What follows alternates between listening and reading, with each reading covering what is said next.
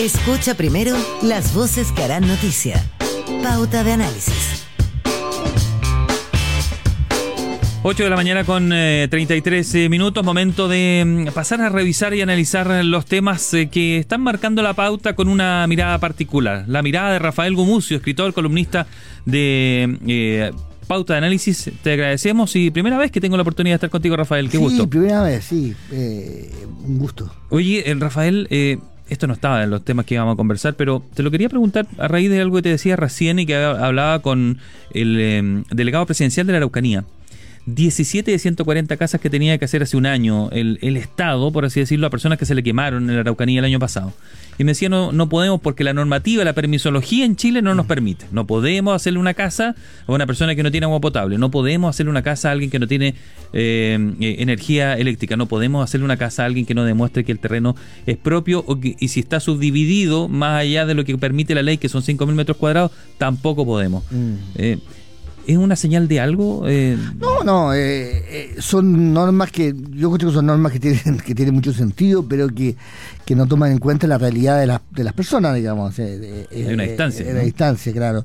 y la verdad es que la distancia en lugares como la Araucanía y en los cerros del paraíso es enorme, digamos, entre lo que debería ser y lo que es, digamos. Entonces, me parece que muchas veces se hacen normas y leyes que están muy bien orientadas porque intentan eh, formalizar y encontrar una forma, una pero que no, no se ajusta mucho a la realidad mm. del terreno, digamos. Entonces habría que que hacer un poco más de ley del mono, digamos, como, ¿cachai? Como de, de, qué es lo que hay y de ahí trabajar sobre eso, digamos. Eh, y sobre todo es progresivo, tú no podés exigir a una persona que tenga ya agua potable, em, luz, eléctrica, los papeles en la mano del terreno. No, no, las políticas más inteligentes son las que van de alguna forma procurando progresivamente eh, una cosa y la otra, digamos, eh, como que van, van por etapas, pero sí, no puede dejar a alguien sin casa eh, porque no tienen todo lo que tiene que tener una casa, digamos. Bueno, en, la región de Valparaíso probablemente se van a topar con lo mismo. Si tú respetas el ancho de las calles, la zona donde se puede construir, la zona donde puede llegar un grifo, probablemente muchos de esos terrenos no deberían volver a ser construidos. Bueno, yo creo que no deberían ser, volver a ser construidos, pero hay que, hay que buscar una solución. Claro, ¿a dónde meten esas personas? Claro, ¿a dónde meten esas personas? Ahí hay una. Sí, es, bien complicado. La verdad es que una vez hace, muchos, hace muchísimos años el ministro Moreno trajo un grupo de periodistas, entre los que yo estaba, estaba ahí, ¿Mm? y nos mostró las cifras de la, de la de la pobreza, la cifra, la, cifra de agua potable, la cifra de, de luz, la cifra de educación, la cifra... Y eran bien impresionantes. ¿Eran de la Araucanía? no, de todo Chile. él, hizo un catastro de todo Chile, de todos los problemas sociales de, de Chile y según él lo iba a suceder en, tres años, bueno, no, no, no fue así. Eh, creo que el tercer año lo echaron, lo echaron, así que ni siquiera pudo, pero, terminar. Pero él tenía un, muy interesante mapa de, de, las distintas carencias sociales de, Chile. Era muy interesante porque, claro, eh, eh, nos da una imagen de un país muchísimo más, más pobre, pero en cosas que, como el agua potable, justamente. que, te parecen esenciales. Sí. te, eh, ¿te sorprende o te sorprendió eso? Porque, ¿sabes que me hizo recordar una conversación que tuve con un dirigente del Partido Socialista hace un mes más o menos? Y me dijo, date un paseo de Santiago hacia el norte o a Santiago hacia el sur. Me decía, el 70% de las comunas que tú pasáis son pobres, hay gente pobre. Decía, no, no, no, no son, no son como lo que vemos aquí en Providencia y, los alrededores, sino que es una realidad muy distinta. Muy, muy distinta. Pero, pero, claro, entonces a veces se cruzaban datos, porque tú eh, eh, no habían terminado el colegio, muchísima gente terminó el colegio, muchísimo más de lo que uno empezaba. Y esa gente tampoco tenía agua, corriente y además eh, todos ellos habían pasado por el sistema carcelario, muchos de ellos. Entonces, era, era bien... Eh, era bien heavy y, quedé bastante deprimido, digamos, porque porque hay cosas que uno da por superado, por ejemplo, claro, el agua potable, por ejemplo, uno, yo, yo, yo pensaba este país, un país el 98% tenía agua potable, por así decirlo, ¿no? Eh, eh, y la educación básica y media, ya casi todo el mundo eh, en Chile terminó la educación básica y media, pero no, no estaba muy lejos de ser cierto, digamos. Y, y, había nuevas generaciones, porque eh, era las generaciones más viejas que no terminaban en colegio era muy normal, digamos, era, pero mm. había nuevas generaciones que, que habían vuelto a no, no terminar el colegio. ese concepto de Chile a medias te, calza, entonces. Totalmente, totalmente. No, era, bueno, y sí, lo que tú dices. Eh, eh, yo como escritor me tenía, he tenido que ir a muchas ferias de provincia y la verdad es que llego a Santiago y parece Nueva York, o sea, eh, es bien, es bien, eh, sí, es bien, es bien heavy la, historia, de precariedad de, Chile, digamos. es bien precario, bien, bien, bien, bien difícil. es, como un retroceso en el tiempo. No sé si te, a mí por vacaciones me tocó ir al sur y en algunas, muchas zonas me decían, no, tienen que pagar una transferencia porque aquí no hay internet. Por ejemplo, no, eh, algo que eh, en otra comuna que fui eh, me dijeron, no, en esta comuna aquí no hay cajero automático, no hay ninguno. cosas que uno lo considera que están, a pedir de boca, ¿no? Sí, sí, sí, sí, sí es, bien, es bien tremendo la diferencia y es bien tremendo el abismo, digamos, y sí, de época.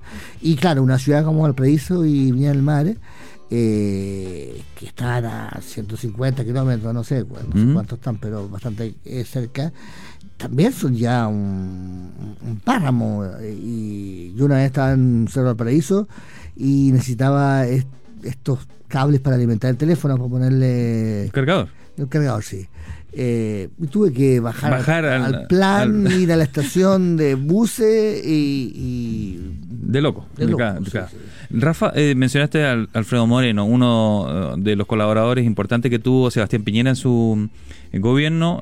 seguramente te tocó comentar el fallecimiento del expresidente en tus columnas anteriores.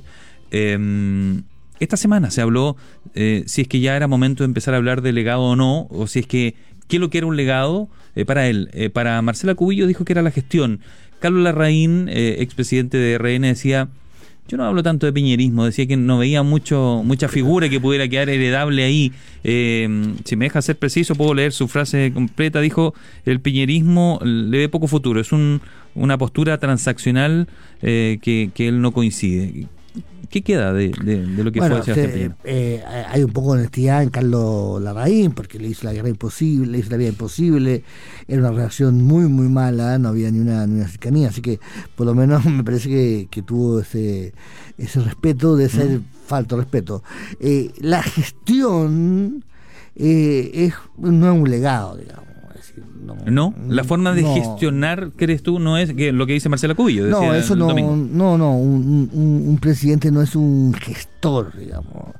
Eh, bueno, pues sí, es esto, pero no es un legado, eso no, significa nada. Es decir, eh, eh, oh, dejo la escoba, soy un gran gestor, dejé la escoba en, en, en, lugar donde está la escoba y limpié el, el, pasillo. Eso no, no, no, significa nada, eso no es un legado. Y además no creo que sea el legado de Piñera, que por lo demás era un, un, un muy buen gestor y un pésimo gestor también, porque hay, hay muchas cosas que hizo muy, muy mal, digamos. Eh, eh, eh, y, el legado para mí es la nueva derecha, digamos. El legado es el, romper con la dictadura y romper con Pinochet. Distanciarse de. Claro, y haber creado una, derecha liberal. el legado sería la ley que hizo en torno al, tema homosexual. que lo resaltó el móvil, por ejemplo. Claro, o, o, el postnatal de seis meses, pero la gestión. No, no, no. O sea, esto no es como si fuera un administrador de edificio, digamos, que deja que, deja las cuentas saneadas. Además, ni siquiera creo que eh, no dejó las cuentas saneadas, digamos, cuando terminó el segundo gobierno terminamos con una antiinflación, eh, las políticas eh, de, pandemia, él trató que fuera más o menos racional, pero terminó, terminamos con los retiros, terminó eh, el estallido. él no lo quiso, pero. No lo quiso, pero lo, pero, lo, pero bueno, es parte de su, legado, digamos, se hizo en su época. Em, y, y, el estallido que es visto como si fuera un fenómeno natural, como si fuera como la, un terremoto o como mm. un maremoto, no lo fue, fue un, un, acto político en que hay involucrados, por supuesto, no solo él, también la oposición eh, de entonces permitió esto, pero pero sí, en gran parte fue su... Fue su, por no haberlo evitado, dices tú. Es que mm, era más que evitar, él, él lo, lo carboneó, lo, lo, lo, creó las, las, condiciones para esto, además no solo una vez, sino que dos, porque eh, en el primer gobierno también no hubo un estallido, hubo un movimiento estudiantil muy fuerte, pero es cierto que cada vez que Piñera llegaba al poder, terminaba Chile entero en la calle, digamos. Eh, eh, yo creo que también eso era, eh, yo uno también lo puede tratar como un legado positivo, sobre todo en el primer gobierno, porque significaba que los descontentos o, los problemas se, se, desarrollaban en la calle y se podían decir. Pero en el segundo gobierno se transformó esto en un desastre, digamos. Y entonces, no sé, dar la gestión como legado no es nada. Oye, eh, usted escucha a Rafael Gumucio, escritor y columnista aquí en Pauta de Análisis. Eh, ya no está Sebastián Piñera. ¿Qué hace a la derecha? Para nada. Eh, ¿Va a quedar en busca de identidad posiblemente? ¿Cómo, cómo la ves días después de, este hecho? Bueno, yo, creo que, que, la, derecha liberal, que todo el mundo siempre da por muerta y que realmente es como Río Loa, que, está seco, seco, seco y de repente crece. Eh, eh, ha encontrado con Piñera una justificación histórica, un momento histórico y están buscando candidatos en ese lado. Eh, sobre todo, pero sobre todo lo que ha pasado es que la derecha republicana, la derecha más, más, más, dura, que se, que se veía a sí misma como, como como eh, con el destino encima, con la estrella encima, no, no, no lo está tanto, digamos. Eh, creo que esto a Evelyn le, le, ha venido como anillo al dedo, digamos, lo, ella encarna un poco las fuerzas del pinerismo con las fuerzas de una derecha un poco más eh, enérgica. Según Cadem, la ven a ella como la sucesora natural, según mostraba Cadem, y, subió seis puntos. Sí, yo creo que sí, hay, una cosa momentánea que, va a favorecer. Ahora, no sé, yo el escenario de, la aproximación para mí es realmente abierto todavía, o sea... Sí, bueno, es temprano, es temprano, pero, pero ¿cómo ves que se está dibujando? Porque tú hablas de la derecha liberal, eh, probablemente alguna de ellas representada dentro de Chile Vamos, pero hay otra derecha que no está en Chile Vamos, que están republicanos, y hay otra, no sé si nueva, llamarle eh, que esta nueva fuerza política está creando los Kaiser, por ejemplo. Eh, claro. ¿qué, rol juegan dentro de todo este, este, juego, Pati? Sociológicamente la derecha no es liberal. Eh, es decir, el votante de derecha ya no es liberal. No es liberal, puede ser libertario, que es lo contrario de liberal, como hemos visto. ¿Mm? Pero no es liberal. Ahora, existe una élite de la derecha liberal que que gobernó dos veces, que sí puede atraer cierto voto de centro que no puede atraer la... Entonces, hay un tema que pasa mucho en la política contemporánea, digamos, que los únicos eh, candidatos que provocan adhesión, fanatismo, gana, son eh, candidatos de un extremo, digamos, de una pero al mismo tiempo eso no provocan eh, entrar al centro. Entonces, eh, eh, solo tienen que esperar que haya un momento desesperado, un momento de, complejidad para poder crecer. Son tiempos de autócratas, sientes tú, ¿no? Digo, si tú ves Putin, ves Bukele, ves líderes que van, Milei, que en la unidad, es decir, en lo que él puede hacer, en su radicalismo, buscan la adhesión. No es como una ideología o no sé, una corriente que, está detrás de eso, ¿no? Es distinto porque Bukele, que era un hombre de centro izquierda, no, no, no, olvidemos, simplemente ha hecho un, un, populismo clásico. Eh, eh, delirante pero clásico, digamos. Eh, no, hay, no, hay, no, hay, una ideología detrás de Bukele, más, más que la ideología de, de poner todo el mundo a la cárcel y, hacer eh, y hacer exactamente lo que el sentido común del, de la señora Juanita o del señor Juanito eh, eh piensa que, quiere hacer. En cambio, en mi ley hay una ideología, hay una idea, hay una... él habla como un estudiante, digamos, que es lo que es, un estudiante de, economía, de esos fanáticos que han leído tres libros y que cree que esos, que esos tres libros lo, lo, lo habilitan para, para entender el mundo, digamos, y que entonces está haciendo como su tesis o algo así, digamos. Y, y, no está haciendo ni, y no está haciendo lo de Bukele, no está haciendo, no es pragmático para nada, no está haciendo nada que le que tenga, que tenga, sentido más que para su ideología y para la comunicación con sus perros. Entonces, eh, eh, a eso, a ese mundo pertenecen los Kaiser, digamos, que son personas que, que están dispuestos a, a, a, quemar la casa con tal de, de probar que, que la casa combustible, no sé, eh, son gente de... Y son gente que pertenece a esta cosa de las redes sociales, sobre todo de, de, YouTube y de Twitter, donde se alimenta un cierto fanatismo, eh, se y, de ahí vienen. Y, tú ves entonces que son nombres o ideas que hay que tomárselas en serio. Lo digo porque en algún momento pasó Donald Trump. Cuando apareció Donald Trump, era, era como reírse, ¿no? Era el nombre del hombre del programa de los reality, de este, de, los tiburones con empresarios, que, estaba tratando de jugar a ser presidente. Eh, con eh, Giorgia Meloni en Italia pasó lo mismo, eh, era la risa, no ser, fue, pasó en Brasil también, eh, ¿tú dirías que esto se podría asimilar a eso? Hay que tomarlo siempre muy en serio, muy, muy en serio, escucharlos con atención. Eh, ahora, eh, tienen los días contados todos estos, estos líderes, porque no puede, cuando llegan al gobierno no pueden hacer nada, porque, porque evidentemente ellos atraen un voto fanático de cambio, de transformación.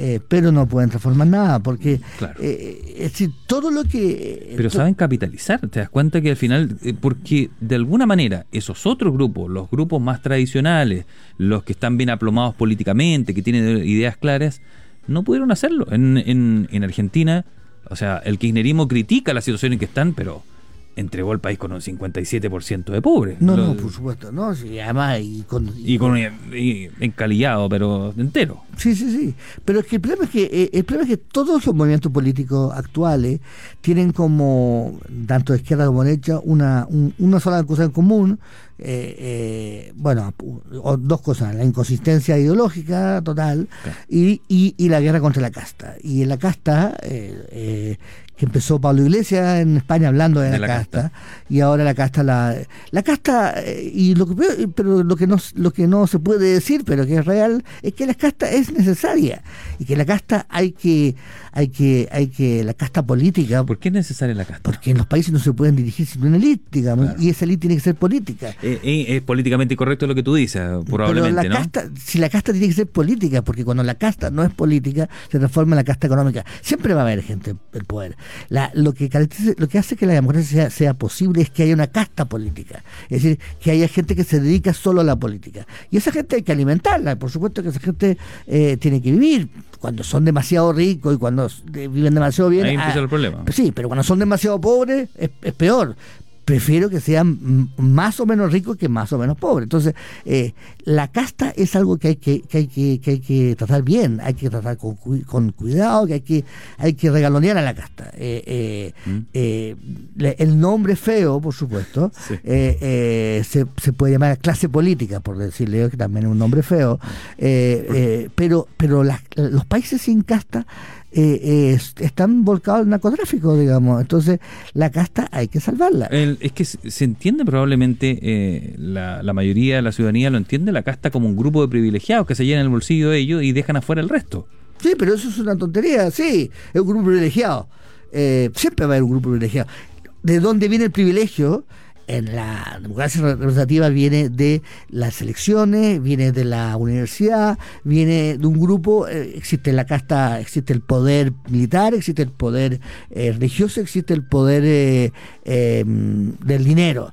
Y existe un poder que se llama la política, que generalmente son gente que estudió en la universidad, que salió más o menos con un título mm. y que se dedican a la política y que son de la casta política, digamos. Entonces, y son los diputados, los senadores, eh, los jueces. Sí, entiendo. Yo creo que tú lo estás viendo en, en, en, los límites que son saludables probablemente. No, son esenciales. sí, sí, exactamente. quítalo de ahí. O sea, pero, yo, eso, eh, la gente en su cabeza no tiene probablemente al diputado o al senador, tiene al ñoqui. No sé si. Pero también necesitamos un poco de ñoques. Los ñoques son ricos. ¿Has comido ñoques? Eh, no, pero es que el ñoque en Argentina, el que va a cobrar eh, una vez al mes y nunca le trajo un día a nadie. y eso la gente se aburre de eso. Sí, sí, pero eso es como eso es como jugar a algo por su extremo malo. Te, quiero decir. No, sí, eh, está claro. Probablemente ellos le hacen mala publicidad a lo que tú hablas de casta, ¿no? y por, y pero, Porque es un abuso de la pero Son pero son, eh, son, como se llama? Em, los operados políticos que en Chile. Bueno, por supuesto, los operadores políticos en Chile son un, peligro, un, problema, pero sin operadores políticos no hay política. Entonces, Puedes acabar con los operadores políticos, acabas con la política y lo que tú tienes. O no, tan, no tanto nomás, a lo mejor No algo, tan- no tiene que haber cierta regulación. Hay ¿cierto? que tener control, hay que tener control y para eso la, la política tiene controles de todo tipo. Pero la casta política no es un problema en sí, es una, una oportunidad. Las castas políticas son muy esenciales y esa casta política tiene que ser, por supuesto, una élite. No puede, no puede ser todo el mundo todo el tiempo. digamos. Entonces, tiene que ser una élite y tiene que parecerse entre sí. Es terrible lo que estoy diciendo porque es, es muy feo, es justamente lo que la gente lucha. Sí, es contraintuitivo Probablemente. pero, pero es cierto que tú vas en, en Europa y tú de repente ves un político y tú te preguntas, ¿y este tipo de izquierda o de derecha? Porque es igual. Porque en, la universidad llegó el primer año y dijo, bueno, voy, a- voy a ser del PP, voy a ser del PP o voy a ser del PSOE. No, voy a ser del PSOE. No, voy a ser del PP. Porque son técnicos. La, la verdad es que no, no son gente llena de Oye, convicciones. pero, pero bueno, e- ese abuso probablemente es lo que nos tiene con democracia viva, con los municipios. O sea, hay una serie de como 45 alcaldes investigados por lo mismo, por el abuso lo- en, su lo- mini reinado ahí, sí, ¿no? pero es que los, los alcaldes son justamente la- el, el tipo de política que la gente más quiere porque no son la casta. El, el- Pero han terminado haciéndolo, ¿no? Se- bueno, meten a los amigos, meten al familiar, no se sabe qué pasa con las platas. Sí, pero no pertenecen a la casta política. La casta política, lo que estoy Sí, claro. diciendo, Sí, claro. son gente formada para y por Es- claro. dentro de la política. Eh, es como lo- lo- los Sí. jueces. Tú eliges un buen hacedor de cosas en el eh, municipio. No, eh, no te importa tanto con el político. El tipo que es que me pavimente la calle, es que me saque la basura. Es que, es que los políticos profesionales son, son un problema. No, los políticos aficionados son un problema. Y, y, Ah, y- buena frase. y la, la- Bu- Buena frase. y la y la municipalidad están llenos de, de- de políticos aficionados. Bueno, y todo lo que estamos hablando de la casta, como para ir poniéndole un cierre a esto, tú lo ves que, eh, por ejemplo, los, eh, Kaiser podría, Johannes Kaiser, quien ha dicho que tiene una ambición presidencial, lo ha reconocido en las últimas horas, eh, puede capitalizar. Por su- ese discurso sí, por supuesto, pero pertenece a otra casta, digamos. Y también pertenece a una confusión, los hermanos Kaiser, que es como eh, la confusión entre la casta intelectual y la casta política, en el sentido de que, de que, de que mm, Kaiser eh, Axel es un tipo que escribe libros, que tienen que vender mucho, que no son de, gran calidad, pero es un tipo que está en el mundo del pensamiento, por algo, algo parecido al pensamiento. Eh, y a la hora de la política es otra cosa, porque en la política se necesita casta política. Por lo demás, todos los luchadores contra la casta política no han mm, lo no, no han cumplido digamos tanto eh, Pablo Iglesias se transformó en parte de la casta política no, hay nadie que esté más en la casta política que él y vemos que Milei ha recurrido a la casta política eh, mezclado con la casta empresarial.